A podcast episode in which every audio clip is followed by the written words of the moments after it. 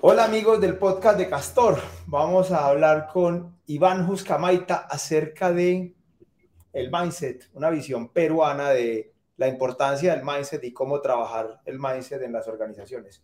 Hola Iván, ¿cómo estás? Juan Andrés, qué gusto estar contigo, qué gusto estar con tu audiencia, de verdad, muchas gracias por esta oportunidad de poder conversar y compartir. Juscamaita, ¿qué apellido Cuéntame. Mira, te cuento, te, cuento de, de, dónde provenimos nosotros. A ver, como la mayoría de ustedes saben, Perú pues fue el, el, reinado no central del, del, imperio incaico y mi familia, el tatarabuelo de mi tatarabuelo fue uno de los últimos del linaje incaico real en una región andina de mi país que se llama Ayacucho. Mi familia proviene de ese, de ese linaje, somos de los pocos eh, en Perú que todavía mantenemos ese apellido y esa esencia incaica pura. Porque en Perú, en Perú ha habido un tema como de hispanizar, eh, ¿cómo se dice? Volver hispánicos los apellidos, ¿cierto? sí, mucho. De hacer mucho. los apellidos incaicos. Sí, de hecho, qué, qué, bueno que me, lo, que me lo preguntas, Juan Andrés, porque el originario de mi apellido es Ushkamaita. Los españoles, cuando estuvieron también por acá, cambiaban los apellidos, como tú bien dices, y una rama de los Ushkamaita que estaban en el Cusco se fueron a esta región que es Ayacucho, que es una región colindante, y ahí se les cambió a Ushkamaita. Ok. Bueno, y vamos a hablar del el mindset. Qué eh, bonito tema. Hablemos un poco de qué es el mindset y, cuál es la diferencia entre el mindset y la instrumentalización o los métodos o procesos. ¿Qué, qué hay ahí raro? Bueno, a ver, un poquito desde la experiencia de, nosotros, ¿no? Como compañía que, que, acompaña grandes organizaciones a que se transformen. Y al final, Juan Andrés, no son las organizaciones las que se transforman, ¿no? Sino la gente de las organizaciones para llevar a sus organizaciones a otros estadios de madurez y que enfrenten, pues, estos cambios, irrupciones, etcétera, ¿no? Y el tema de mindset, al menos en nuestra experiencia, es algo muy importante. Lo, conceptualizamos como esas formas de pensar, ¿no?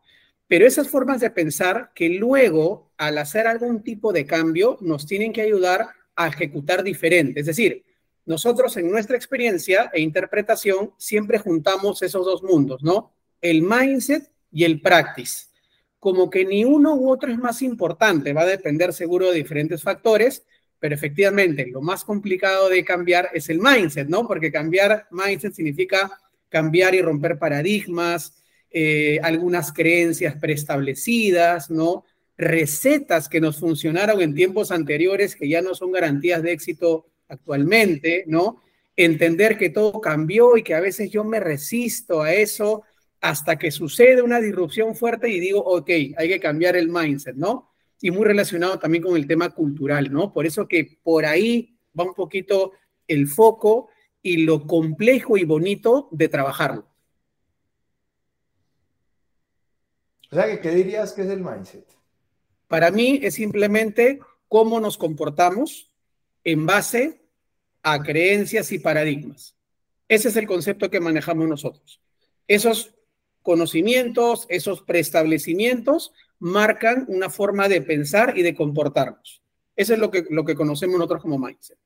Y si te leí bien, se lleva a la realidad y a la cotidianidad de lo que la gente ejecuta. Al Por supuesto, claro, por supuesto.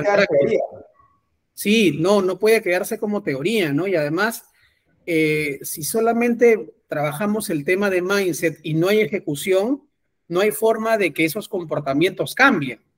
Porque podemos pensar, pensar, leer, estudiar y todo lo demás, hasta reflexionar, pero si yo no lo practico, no voy a cambiar ningún mindset. Por eso siempre decimos que tienen que ir más o menos en equilibrio, ¿no? Mindset con practice.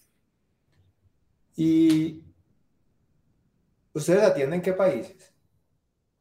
Nuestra compañía está basada en Perú, trabajamos con compañías de Perú, pero también estamos trabajando con compañías de Chile, de Colombia, de Honduras y de México. Y la pregunta es, cuando la gente tiene un problema de método que no lo sabe, va donde alguien a que le explique.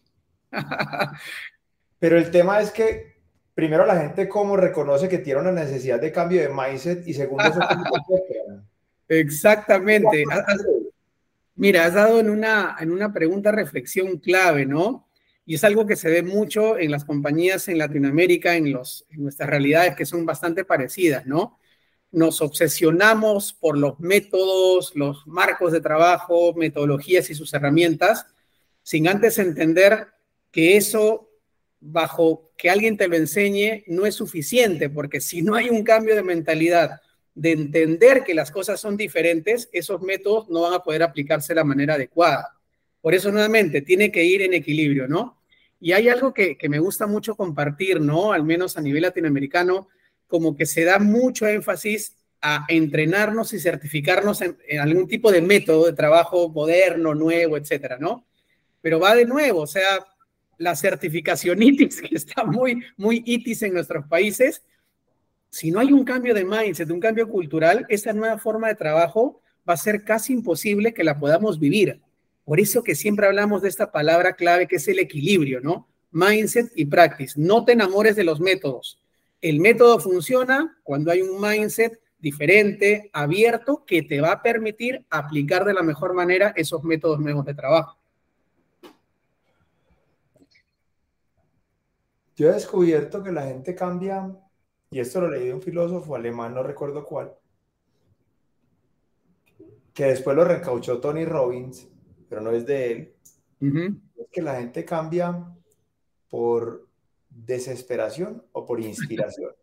claro, Por desesperación es cuando tú sufres una pérdida grande, un problema. Por ejemplo, alguien que sea obeso y ha estado bien toda la vida, de pronto le da un ataque al corazón y y el médico le dice, bueno, muy fácil, usted tiene dos hijos, tiene cinco años, o usted rebaja o se muere este año. Ah, ahí está en desesperación. O el otro es por inspiración. Cierto, que Correcto. yo intento practicar la lectura cada que puedo o cada vez que puedo viajo, porque eso inspira. Claro. Entonces, digamos que, por ejemplo, me gusta tocar guitarra entonces, a medida que vas cambiando, inspirado en eso, vas viviendo algo, pues vas descubriendo más y más cosas y vas renunciando a unas cosas o a otras. Pero la pregunta es en un mundo corporativo, en un mundo de los negocios, donde el ego juega un papel importante, la gente cómo se da cuenta que necesita un cambio de mindset de verdad. Mira, porque algún miembro de junta dijo. Eso, eso cómo sucede en la práctica para ti. Sí, no, cuando se da por, por porque algún miembro de la Junta lo dijo y como que es mandatorio, no va a ser sostenible, lamentablemente, ¿no? Aquí un poquito lo que hemos visto en las realidades corporativas, en el mundo de la gran empresa, es que efectivamente primero tiene que haber un sentido de urgencia real, ¿no? Y fuera de que la pandemia, ¿no? En marzo del 2020 nos trajo muchas complicaciones, a nivel compañías fue ese gran gatillador para entender que teníamos que pensar y ejecutar diferente. Ya no había otra forma de hacerlo porque esa coyuntura tan sui generis nos llevó a esa, a esa condición. Y ahí, más allá de lo digital, que eso son herramientas y lo que fuera, las compañías más o menos entendieron que habían que pensar diferente, ¿no? Y algo, una palabra muy nuestra es el jefegosaurio, ahora que tú has hablado del ego, ¿no? el jefegosaurio es esa persona independientemente de la edad, ¿ah? porque ser jefegosaurio no tiene que ver con edad, sino con actitud, ¿no? Esa persona que así sea mayorcita o sea jovencita, que todavía muy abrazada a sus paradigmas, porque así es su historia o lo que fuera, dice, no, lo que yo hago todavía funciona, mis pensamientos funcionan, no hay que hacer nada, no pasa nada acá, eso puede jugarle muy, muy, muy negativamente a las compañías, ¿no? Otro mindset que hay que trabajar mucho es el saber, eh, el saber dejar, el, el, dejar poder, dejar poder. Eso trabajamos mucho también con los líderes de las compañías, porque en este escenario donde hay que cambiar pensamientos, ¿no? ya no es el pensamiento anterior de que yo soy el jefazo y yo tengo que hacerlo todo, ¿no? Empoderar a la gente, que emprendan dentro de la compañía es un, cambio de mindset muy, muy fuerte que hay que trabajar, ¿no? Fuera de métodos, eso está detrás, como decíamos al inicio, ¿no? Eso, eso, este, Juan Andrés, es algo que vemos muchísimo en, en las compañías a nivel gran empresa, gran corporativo en la TAM, ¿no? Entonces retomemos. la gente tiene un cambio de mindset cuando hay algo que cambia afuera. Quiere, no, la gente se da cuenta que necesita un cambio de mindset cuando llega algo afuera y lo golpea. Sí. La ventaja que tenemos en Latinoamérica es que nos golpea más o menos cada ocho días o cada 15 días. más o menos. De gobierno, de calentamiento global o de...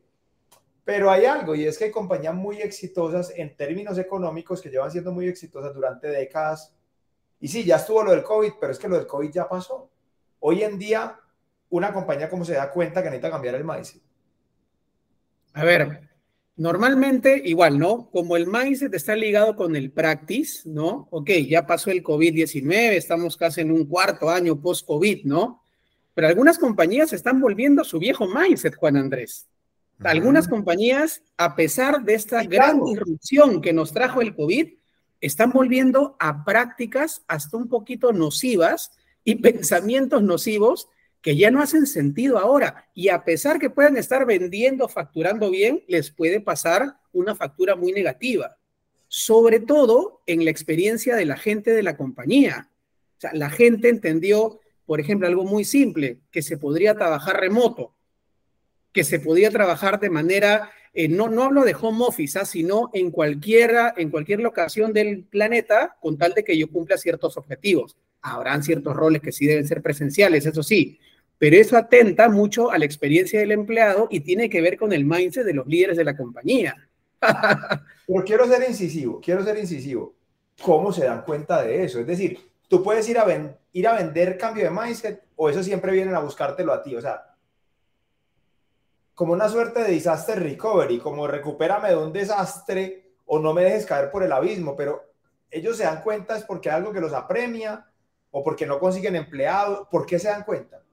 A ver, se pueden dar cuenta por dos frentes. Primero, porque el cliente al cual nos debemos nos está pidiendo algo de manera diferente, atiéndeme de manera diferente, necesito valor de manera diferente, no me estás entendiendo bien lo que me duele. Ese gatillador es fuertísimo para que la compañía se sacuda y diga, pucha, necesito un cambio de mindset. Y por el otro lado, es, tú lo dijiste, se te va la gente la gente se está yendo, Juan Andrés, de compañías muy reconocidas porque están viviendo un mindset que no hace sentido con el contexto actual empresarial, ¿no? De poner a la persona en el centro de todo, el tema de experiencia, el tema de, no sé, de, varios frentes de trabajo. Así está sucediendo ahora y se está viendo mucho. O sea que, fíjate una cosa, en estos días hablaba con un amigo mío, con Juan Daza, que una transformación a la agilidad o una evolución a la agilidad es un recuperador de desastres, es un disaster recovery o un pre-disaster recovery. O sea, algo que va a suceder que yo digo, me estoy quedando sin gente, no me puedo quedar sin gente, estoy perdiendo clientes, sufrí un ataque, no se están llevando a cabo mis planes. Entonces, es como que algo que te ayuda a sacar de una situación de crisis. O sea, que eso no es solamente para la agilidad, es para cualquier cambio de mindset. No, tal cual. Al final, como tú bien sabes, Juan Andrés, la, agilidad y todo lo que tiene detrás, pues eh, es, un, es un entendimiento de cómo nos adaptamos, ¿no? A escenarios complejos como los actuales, ¿no? Pero eso también es importante. A veces se malinterpreta que esta palabra agilidad, que como que está muy de moda, ¿no? Eh, no se entiende en su, en su esencia real. La agilidad necesita un cambio de mindset fuertísimo para que se pueda vivir bien en cualquier tipo de compañía, sector, tamaño, etcétera, ¿no? Entonces, eso es importante porque a veces hay algunos líderes de compañías, sí, vamos a la transformación ágil y todo lo demás, y dicen, ah, ágil, tiempo, ahora lo que yo ejecuto que me demoraba 10 meses, lo hago ahora en dos meses y no es así, ¿no? Es un mindset diferente, es, es, es, es otro tipo de, de, de, de entendimiento para que eso funcione. Y eso va de nuevo, un tema de mindset. Ok, entonces, yo te pregunto algo. ¿Tú ofreces en frío a empresas que no te lo han pedido cambio de mindset o siempre te lo piden? No, no, no, no. No ofrezco en frío, pero ya uno por la más o menos la experiencia en la conversación que vas levantando con el líder que te toca un poquito eh, eh, entender necesidades, ¿no? Te vas dando cuenta y poniendo las preguntas adecuadas y casi siempre Juan Andrés decanta en eso. Se tiene que trabajar mindset y practice, ¿no? Porque las compañías más grandotas, entre comillas, más exitosas, son tan grandes, ¿no es cierto? Y, tan incumbentes, como dicen los gringos, ¿no? Que no va a ser fácil el, proceso de, de, cambiar mindset, ¿no? Porque es un esfuerzo muy grande para entrando gente, saliendo gente, etcétera. Entonces, siempre hay espacio para trabajar ahí. Y al menos el trabajo con los líderes, eso es casi, casi de carácter obligatorio. Si estos manes no están realmente convencidos y se vuelven los promotores reales de esto, al final no va a bajar ni de, ni de abajo para arriba va a ir tampoco, ¿no? Ahí hubo un pequeño parpadeo. ¿Puedes repetirme para no editar? Últimamente no me está gustando editar los podcasts. Si no se trabaja con los líderes, ¿qué sucede? Sí, y acá muy importante, y hasta parece ya, ya cantaleta, ¿no? Si los líderes no están convencidos de esto y se dejan intervenir para ayudarles a que entiendan el cambio de mindset, al final no se convierten en los principales promotores de esto. Tenemos que tenerlos a ellos. Así no se sepan los métodos, Juan Andrés, eso es lo de menos. Es que dejen trabajar y que se dejen ayudar. Eso es súper importante en el tema del cambio de mindset. Bueno, Ahora comamos de lo que vendemos. Ah, vamos a la práctica. Es decir, más allá del PowerPoint, de que necesitamos un cambio de mindset y el evento y del show, ¿cómo se logra un cambio de mindset en una organización? Bueno, muchas formas, pero al menos en, nuestra, en nuestra práctica es eh, entendiendo dos cosas, ¿no? Las compañías, más allá de planes, eh, sistemas de gestión, indicadores y todo lo demás, tenemos que ejecutar iniciativas. Al ejecutar iniciativas, sean comerciales, operacionales, la que fuera, va a validar si estamos en el camino correcto de algún plan que se diseñó previamente. Esa gestión de iniciativas normalmente sigue dos caminos, ¿no? Uno, donde esa iniciativa ya se conoce el problema, más o menos la solución, y hay que implementarlo con una rigurosidad más o menos controlada y llegar al resultado que, hemos planteado desde el inicio. Pero hay otras iniciativas que son justamente las que abundan en esta era pues digital, disruptiva, lo que sea, que son iniciativas que abrazan la incertidumbre, donde no sé per se el problema a resolver, puedo tener una hipótesis, no sé la solución tampoco a, priori cuál es la que tengo que hacer y tengo que experimentar. Algo que hemos validado, eh, Juan Andrés, ya en estos años trabajando con compañías, es que se necesita para cambiar mindset y en la parte ya ejecutiva o ejecutora, una cultura del experimento. Y no hablo experimento para crear soluciones digitales únicamente. Ah, no, no, no va por ahí, porque estos retos que cumplen estas características, que no sé per se el problema, no sé la solución y no tengo un enlatado para comprarlo afuera en el mercado, van de cualquier índole, estrategia, cultura, proceso, digital, lo que fuera. Y ese músculo de experimentación requiere un mindset diferente porque en ese espacio hay mucha incertidumbre, hay mucho de prueba y aprendizaje, hay mucho de ahora sí aplicar métodos de trabajo de manera diferente para que consigamos en ciclos cortos de tiempo validar si vamos por buen camino o si es que vale la pena desenchufar y hacer otra cosa. Eso de ahí cuesta mucho en el mindset de las compañías, Juan Andrés. Varias cosas, dijiste, dijiste como tres o cuatro temas de las iniciativas de los experimentos, ¿me los podría repetir? No saben... Sí, las iniciativas en las compañías normalmente son de dos tipos. Un tipo de iniciativa donde ya sé el problema, ya sé la solución y me pongo a ejecutar. Listo, en base a un plan de trabajo, ya está. Pero hay otro tipo de iniciativas que van por el lado de los retos, de los desafíos, donde no sé el problema, no sé la solución y no hay un enlatado, ¿no? Para, para, para, para poder comprarlo y enchufarlo y desplegar. Ese tipo de iniciativas son las que necesitan un mindset diferente, un mindset de experimentación, de prueba, de aprendizaje, de conceptualización, de investigación, de rápido, barato, del prototipo, del famoso MVP, todo ese rollo va por ahí. Pero para que eso funcione es el mindset de experimento, porque si no, no funciona. Partimos de que en el mindset debe haber algo inoculado, experimentemos, si no, no hay nada que hacer. Así es, así es. Una iniciativa que está trabajando, esto es del Marco Cunevin, que en el blog de Castor o en mi link y lo pueden encontrar, el Marco Cunevin en el lado izquierdo, que es el lado no determinístico, son iniciativas de ese lado, donde se encuentra lo complejo y lo caótico. Ya estoy ahí y ya estoy ejecutando una iniciativa, por ejemplo, de, una, de un portal o una para liberar al, al público que va a traer una funcionalidad nuevas. Por ejemplo. Listo. Y ahí cómo trabajo el mindset. Ah, es que lo que pasa ahí, el mindset es, bien, más o menos simple a nivel conceptual. Es decirle a ese equipo de trabajo, no creas que tienes la solución. Ese es el cambio de mindset que hay que trabajar mucho. No, no sabes la solución, te aseguro que no lo sabes.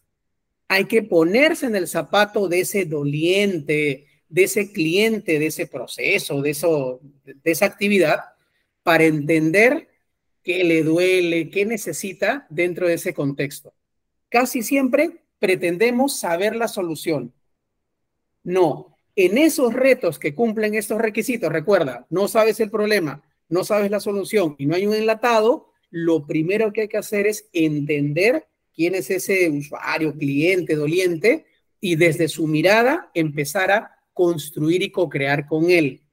Y eso más allá del método es mindset, Juan Andrés porque no estamos acostumbrados a trabajar así. Te pregunto algo. Entonces, cuando se empieza a trabajar con ese equipo, ¿se define el tipo de mindset al que se le quiere apuntar o no se define? Mindset de experimentación.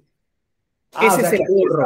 mindset de experimentación. Exacto, ese es el gorro al menos que manejamos en la práctica. Pues, ok, puede ser mindset de experimentación, pero podría haber otra compañía, como lo promueve, como lo promueve Jim Collins aquí en Good to Great, que él dice es fundamental un mindset de disciplina, de experimentación con disciplina. Así es. Ahí se involucraría la disciplina, ahí se involucraría la disciplina entre lo que hay que tener en cuenta. Totalmente. Y ese es un punto importantísimo porque, nuevamente, cuando no se entiende bien la esencia y, y lo potente que puede ser ese mindset de experimentación y nos vamos directo al método, podemos caer en la trampa de que, ah, estos son los que vienen a jugar con sus posits. y de eso estamos hartos, de eso estamos hartos en las compañías, ¿no? Que es un ejercicio muy de juego, ¿no? Muy de, muy de kumbaya, de la fiesta hippie. Mucho cuidado con eso. La cultura del experimento, el mindset del experimento requiere una disciplina fuertísima, porque al final de cuentas es en ciclos cortos de tiempo validar algo, para eso experimentamos, para validar algo, y eso necesita sí o sí disciplina, si no, no funciona. Estás centrado, en tu compañía se centran en cultivar un mindset de experimentación con las compañías. Sí, ese mindset de experimentación tiene como unos valores o unos pilares para trabajar con las compañías. Por ejemplo, que me dice, no sabes qué es lo que, cuál es la solución. Sí, no creas que lo sabes, vamos a probar. Ese es uno. Ese es uno. Ahí hay una frase que se puede ir inoculando en el cerebro, en la sinapsis de las personas. No sabes qué tienes. ¿Cuál otro ejemplo tiene, qué otros ejemplos tienes de frases que podrían entrar a la, al mindset de las personas, a la manera de trabajar de las personas? Otro podría ser que hemos también validado, mucho se habla, Juan Andrés, de, de poner al cliente en el centro de todo, ¿no? El cliente céntrico, y eso está bien. Pero ¿qué pasa? Algunas compañías han malentendido ese concepto y organizan todo muy lindo en el front, digamos, para darle a ese cliente lo mejor, pero el back es un desastre. ¿De qué sirve dar una experiencia bonita a tu cliente cuando la experiencia del colaborador, por más tecnología que tenga, es un desastre? Otra frase podría ser, en este mindset de experimentación hay que tener mirada cliente céntrico y empleado céntrico también. Muy importante que vayan de la mano. Ok, entonces se va, entonces, uno, tenemos iniciativas. Dos, tema de experimentación. Tres, se define. ¿Y eso cómo lo llevas a la realidad? En el día a día de los equipos, ¿cómo lo llevas? En base a un proceso de trabajo. Ahora sí hay que hablar de proceso. Entonces, estos equipos necesitan entender que para experimentar hay principalmente dos trabajos que hacer, ¿no? Primero, entender el problema de ese reto, ¿no? Testearle, presentarle a su usuario un concepto de solución para validar si entendimos el problema. Eso es lo primero problema, problema, problema desde la mirada de este doliente usuario. Eso de ahí. Con toda esa información y esa data, le vamos a dar escalamiento a ese conceptito que se hizo rápido y barato. Convertirlo en algo ya funcional igual testearlo y con el feedback darle escalamiento. Ese es el proceso que hay que hacer. Detrás, Juan Andrés, estarán nuestros Design Thinking, Lean Startup, Scrum. No va por ahí la conversa inicial. Las compañías han empezado al revés. Han empezado a enamorarse de los métodos sin entender estas líneas de mindset y menos el proceso primero. Te dije que este era un podcast de pensamiento crítico. Ahí me estás hablando de método. sea, lo cliente céntrico, piensa en los productos front, piensa en el back, pero es el método. ¿Cómo lo llevo al mindset del, em, del me gusta más la palabra colaborador que empleado? ¿Cómo lo llevo al mindset del colaborador más allá del método? Sea, ¿cómo hago que la gente piense que realmente el cliente es importante y que el colaborador es importante y que no sabe qué es lo que va a solucionar en principio. ¿Cómo se inocula eso? Porque si vamos a decir, hace esto, uno, dos, tres, cuatro, estoy hablando de procesos, estoy hablando de mindset.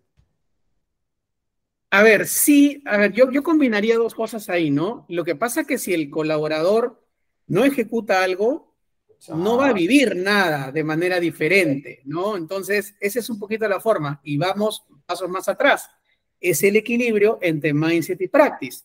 Porque si al colaborador solamente hablamos de mindset, es demasiado estratosférico. Okay. Ese cambio de mindset lo vamos a vivir a partir de ejecutar de manera diferente. ¿Para qué? Para que tú valides como colaborador que esta nueva forma de pensar y de ejecutar trae valor, genera valor de manera diferente. Si no hay forma de mostrar en resultados que ese mindset ayuda o coadyuva, no sirve para nada y el colaborador no lo va a entender y no lo va a hacer suyo. Ok, aquí traigo, estoy de acuerdo contigo y traigo a colación algo que conversaba en estos días con un gran amigo mío que llama Weimar Andrés Vázquez y tú lo estás plasmando maestralmente ahí. Tengo uno, un proceso y tengo unas personas que son unos observadores. Necesitamos ayudarle a ese observador a que cambie la manera como observa y mediante esas miradas diferentes, basados en evidencia, en lo que sucede, él cambia su manera de ver por la evidencia, porque dice, mira que ahora que experimentamos en un ciclo corto, podemos pivotar diferente o cambiar, mira que sí funcionó, y el observador dice, oh, son importantes los ciclos cortos, la inspección y la adaptación. Correcto. Cuando el observador cambia y eso se hace recurrentemente, ahí se llega a un cambio de mindset ¿Va por ahí o no? Tal cual. Y ese viaje es disciplinado. Tiene que ser disciplinado para que podamos demostrar que funciona, ¿no? Y ese funcionamiento puede ser de éxito o de aprendizaje, ¿ah? vale equivocarse ahí, ¿no? No hay ningún problema. Pero justamente nos equivocamos porque estamos experimentando nuevas formas de pensar y de ejecutar. No vale equivocarse en lo viejo, ¿ah? Eso sí no vale. Comprendo. Eh, ¿Se puede medir ese cambio de mindset o no? Uh, buena pregunta. A ver, yo creería que sí, pero es muy, muy de observar, ¿no? Por ejemplo, ¿ah? sin dar nombres de, personas ni de compañías, eh, trabajando con un gran corporativo del mundo retail, ¿no? Los principales sponsors, digamos, de esta, de esta intervención, de este programa, es alucinante escucharlos, cómo estaban al inicio y cómo están ahora después de cinco meses de trabajo, Juan Andrés. Es alucinante. Si eso se puede medir en alguna cifra KPI, genial, tú lo puedes crear, pero... Pero si crees no que tú o no. No sé, la verdad que no sé. Yo le diría de esto, ¿no? En las conversaciones de ese líder que se le intervino, se le entrenó, se le acompaña, se le guía, ¿no?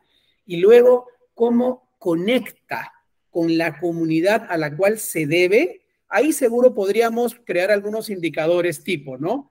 Pero es muy, es muy de mindset. Entonces, son los comportamientos y las actitudes lo que uno percibe y, le decimos, ¿no?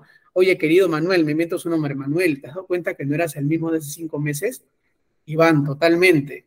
Es más, ahora mi equipo, más allá de reuniones de coordinación del propio trabajo, algo que no tenía y puede ser un indicador, cuántas nuevas reuniones de feedback tienes ahora que antes no tenías para conversar temas más humanos fuera de trabajo. Puede ser, Juan Andrés, es un indicador de que cambió el mindset de este man, cambió el practice y ahora tiene otra forma de, de, de coordinarse con sus equipos de trabajo. Puede ser.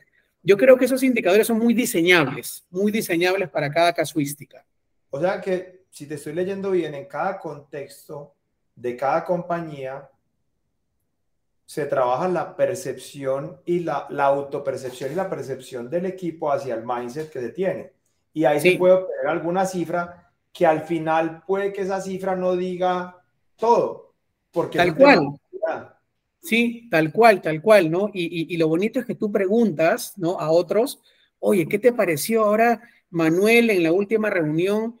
Oye, esas palabras que puso y esos retos que puso en la conversación, no los ponía hace cinco meses y ha movilizado, etcétera, etcétera. Entonces, ahí te vas dando cuenta, ¿no? Que seguro se puede hacer un checklist de eso, sí, pero es, es más actitudinal. sí. Bueno, hablemos de otra cosa y es qué perfiles crees tú que son los que ayudan, qué perfiles de personas son los que crees que ayudan más a una transformación de mindset y qué competencias deben tener las personas que ayudan a la transformación del mindset. Son de esas dos preguntas, ¿qué perfiles son y qué competencias deben tener esas personas? Mira, en cuanto a, a perfiles, de verdad, de verdad que depende, porque si nos vamos a una gran empresa corporativo, ahí más que nada todavía tenemos muchos cargos, ¿no? Más que roles tenemos cargos, ¿no? Déjame, te, puntualizo la pregunta, es los que habilitan el cambio, no los sujetos de cambio, no el cliente, sino el que habilita, el que ayuda al cambio. a ver, eso puede ir por dos caminos, de una manera formal o de una manera informal, ¿no?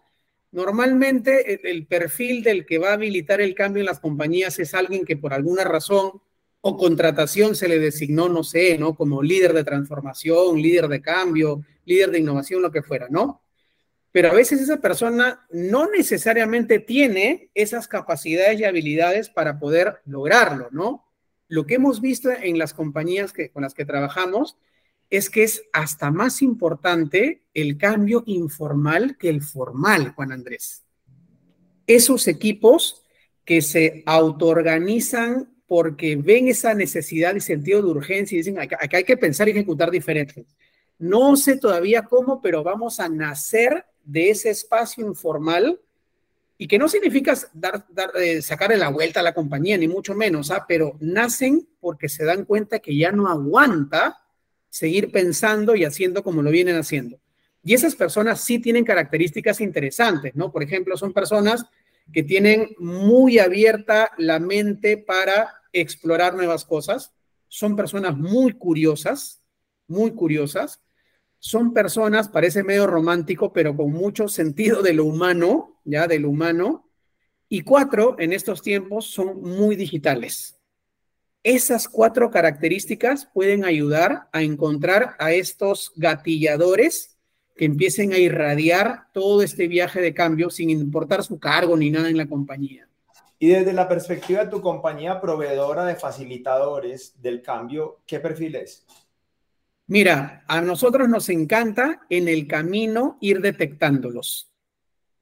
¿No? Al principio seguro trabajaremos con equipos de trabajo multidisciplinarios, lo que siempre se hace, ¿no? Y sí, algunos hay que dotarles de algunas capacidades para que cumplan bien su rol en ese equipo, pero en el camino, en el hacer, tú vas detectando, oye, este Julio, pucha, está pero para darle una acelerada y que tenga un rol mucho más predominante en este viaje de cambio de mindset y todo lo demás, que, que lo que pueda hacerlo solito desde la compañía, ¿no? Entonces, eso se detecta, Juan Andrés, en el camino. Eh, no es fácil hacerlo al inicio por más que hagas un escaneo, una evaluación, es el en el camino, ¿no? Voy a lo que me está respondiendo desde la perspectiva de las personas del cliente. Voy a hacerte la pregunta de una manera diferente. Tus facilitadores, cuando tienes un cliente y tú pones allá tu compañía, pones a personas a ayudarles, esas personas que pones allá a ayudarles, ¿qué perfil tienen? ah, ya, sociólogos o psicólogos o psiquiatras, ¿qué perfil tienen? Mira, en realidad la, base de nosotros es gente del mundo de negocios, del mundo de la psicología y el mundo de la tecnología. Esos tres perfiles tenemos en nosotros como, como rol de facilitador, ¿no? Y va de nuevo, va a depender de lo que vayamos a trabajar con el cliente, donde haya más foco, que se activará uno u otro perfil a mayor grado de intensidad, ¿no? Igual, es un escenario de incertidumbre y eso siempre hay que contarle también a la compañía, ¿no? No tenemos la receta, vamos a encontrar un poquito el camino juntos, con métodos, con estrategias y con todo lo demás, pero este es un proceso de co-creación, de experimentación juntos, ¿no? Porque si no, sería una, una receta que te entrego y ya tú ve cómo lo haces, ¿no? Y eso no, no cambia nada, ¿no? Validando lo, que te, validando lo que te entiendo es se necesita definitivamente gente de negocio, gente de psicología o, temas personales, el ser, y gente digital, pues porque estamos en cambios digitales, ¿cierto? Sí, totalmente. En esa, en esa mixtura, con Andrés se pueden lograr cambios bien, bien bonitos, ¿no? Ni uno u otro es mejor, ni uno u otro es más importante. el, y la pregunta, las dos preguntas que suelen hacer, eh, ¿en cuánto tiempo se logra un cambio de mindset? Uf, y la respuesta que siempre se dice depende. depende. Perdón. Saludos a los coaches, los aprecio mucho y los quiero y tengo coaches muy buenos. no, sí, tal cual. Mira, pero lo que sí podría contestar es de que, igual con la palabrita depende, va a depender de ese líder sponsor del programa, qué tanto se involucre, qué tanto se involucre y se convierta en un verdadero irradiador de este pensar diferente y ejecutar diferente. De eso depende mucho, ¿no? Al final uno quisiera como proveedor, ¿no? Oye, contrátame tres años y vemos qué hacemos, ¿no? Pero eso es mentira, ¿no? Hay que, hay que plantear un plan, una estrategia, más o menos decir qué es lo que se va a trabajar, de repente no el resultado per se, pero más o menos lo que se podría conseguir. Y en ese lapso de tiempo, eh, trabajar muy de la mano con, con, con, el cliente, ¿no? O sea, estar con él, levantar, fastidiar, corregir, decir, oye, ahí sí ya viene el seniority del equipo, ¿no? Que acompaña, oye, este camino creo que ya no va, bajémoslo y trabajemos otra iniciativa y vamos, seguimos, seguimos, ¿no? Y eso va a depender de muchos factores, pero al menos en compañías maduras, ¿no es cierto? Llamemos de repente la banca, retail, ¿no? Que están en este viaje ya unos años atrás, una buena intervención de mindset sin que sea receta ni que sea escrito en piedra, podría tomarnos desde año y medio a dos años, ¿ah? Pero trabajando bien, bien ahí con ellos y va a depender también del budget del cliente, ¿no? ¿Cuánto tiempo quiere que estamos ahí? Budget es presupuesto, ¿cierto? Sí, sí, sí. ok. Y la otra pregunta que hacen mucho, y bueno, ¿y cuál es el paso a paso? ¿Cuáles son los grandes pasos del cambio de mindset? ¿O no existen? A ver, algo que nos gusta al menos en nuestra humilde práctica es no hablar del paso a paso, sino de momentos. ¿Por qué? Porque en nuestra práctica, momento es un espacio donde puedes hacer cosas y dependiendo de ciertos resultados, te puedes ir a otros momentos o puedes regresar. Si hablamos de, paso a paso, parece algo muy lineal, ¿no? Y en este proceso de experimentación, lo lineal no es tan así, ¿no? Entonces, momentos, ¿no? Entonces, a ver, eh, en estos momentos, lo, primero que, se tiene que hacer es entender un poquito el estadio de madurez de la compañía, ¿no? Que tanto ha avanzado en estos, eh, en este viaje de cambio de mentalidad, de cambio de practice, qué vienen haciendo, quiénes los están ayudando, con quiénes están atendiendo, qué se han entrenado. Hay que, hay que conocer la compañía, ¿no? Y eso se da, al menos lo hacemos así, más allá de encuestas y esas cosas, eh, Juan Andrés, con conversaciones, con uno a uno, con líderes, ¿no es cierto?, de la compañía, para escuchar de su viva voz cómo entienden este cambio de mindset y de practice. Ese es el momento cero, así le llamamos nosotros, ¿no? A partir de eso, el momento uno es, ok, vamos a generarte nuevas capacidades a partir de ese entendimiento de tu estadio de madurez. Ahí vienen entrenamientos, workshops, etcétera, ¿no? pero que se entrene a partir de dolores específicos que hayan salido en el momento cero, ¿no? Para que sea lo más real, por más entrenamiento que sea. Y luego ya viene trabajar, ¿no? Acompañar a equipos multidisciplinarios con diferentes métodos de trabajo para que ahora sí, a partir de prioridades, al final todo esto va en un enfoque estratégico, a partir de prioridades, se consigan, se vivan los resultados que se esperan, ¿no? Eso podrían ser los los tres momentos de este viaje que involucra mindset y practice, Juan Andrés. Qué chévere, qué chévere. Ya para finalizar, ¿qué, quisieras recomendarle en bibliografía, lecturas, no sé, fuentes a la audiencia acerca de mindset? Mira, eh, acerca de mindset, yo me iría eh, principalmente a lo que refiere al mindset para la transformación digital, digamos, ¿no? Que al final son primos, hermanos, son, son hermanos, al final el cambio de mindset ayuda a cualquier proceso de transformación. Yo recomendaría los libros del, profesor David Rogers de la Columbia Business School. Son unos libros, eh, ahorita tiene dos. Uno es el, Digital Transformation Playbook, que sacó ya hace unos 3, 4 años atrás. Es interesante porque ahí el profesor Rogers hablaba de mindset, pero como que muy tangencialmente. En su nuevo libro, que se llama el Digital Transformation Roadmap, hace mucho foco en el tema de mindset. Y esos dos dos contenidos eh, teóricos y prácticos desde su vivencia, también trabajando con compañías, sugeriría lo puedan tener también nuestros amigos y colegas. Muy buenos materiales. Repites el nombre del segundo, por favor. Es el Digital Transformation eh, Roadmap, que en, son, estamos 8 de agosto, en un mes ya está disponible en Amazon. Está calientito para salir. Perfecto. Eh, ¿Algún mensaje para la audiencia que quisieras dejarles como clave? Bueno, Andrés, primero agradecerte por este espacio, de verdad que me lo he pasado muy, muy chévere, gracias por, por las buenas preguntas, la rica conversación. Y, yo podría compartirles a, la audiencia eh, que no le tengamos miedo a meterle acelerador al cambio de mindset, ¿no? A veces se escucha por ahí, yo no he hecho nada, ya muchas compañías lo han hecho, no sientas que estás llegando tarde, porque ya hay bastante experiencia. Eso sí, déjate guiar por el que te pueda guiar, que ya pasó por cierto camino, para acelerar tu proceso de cambio de mindset, porque sí o sí lo tienes que hacer. Eso podría recomendar Juan Andrés. Perfecto. Iván, ¿dónde te pueden buscar a ti, a tu compañía? ¿Cómo te pueden conseguir?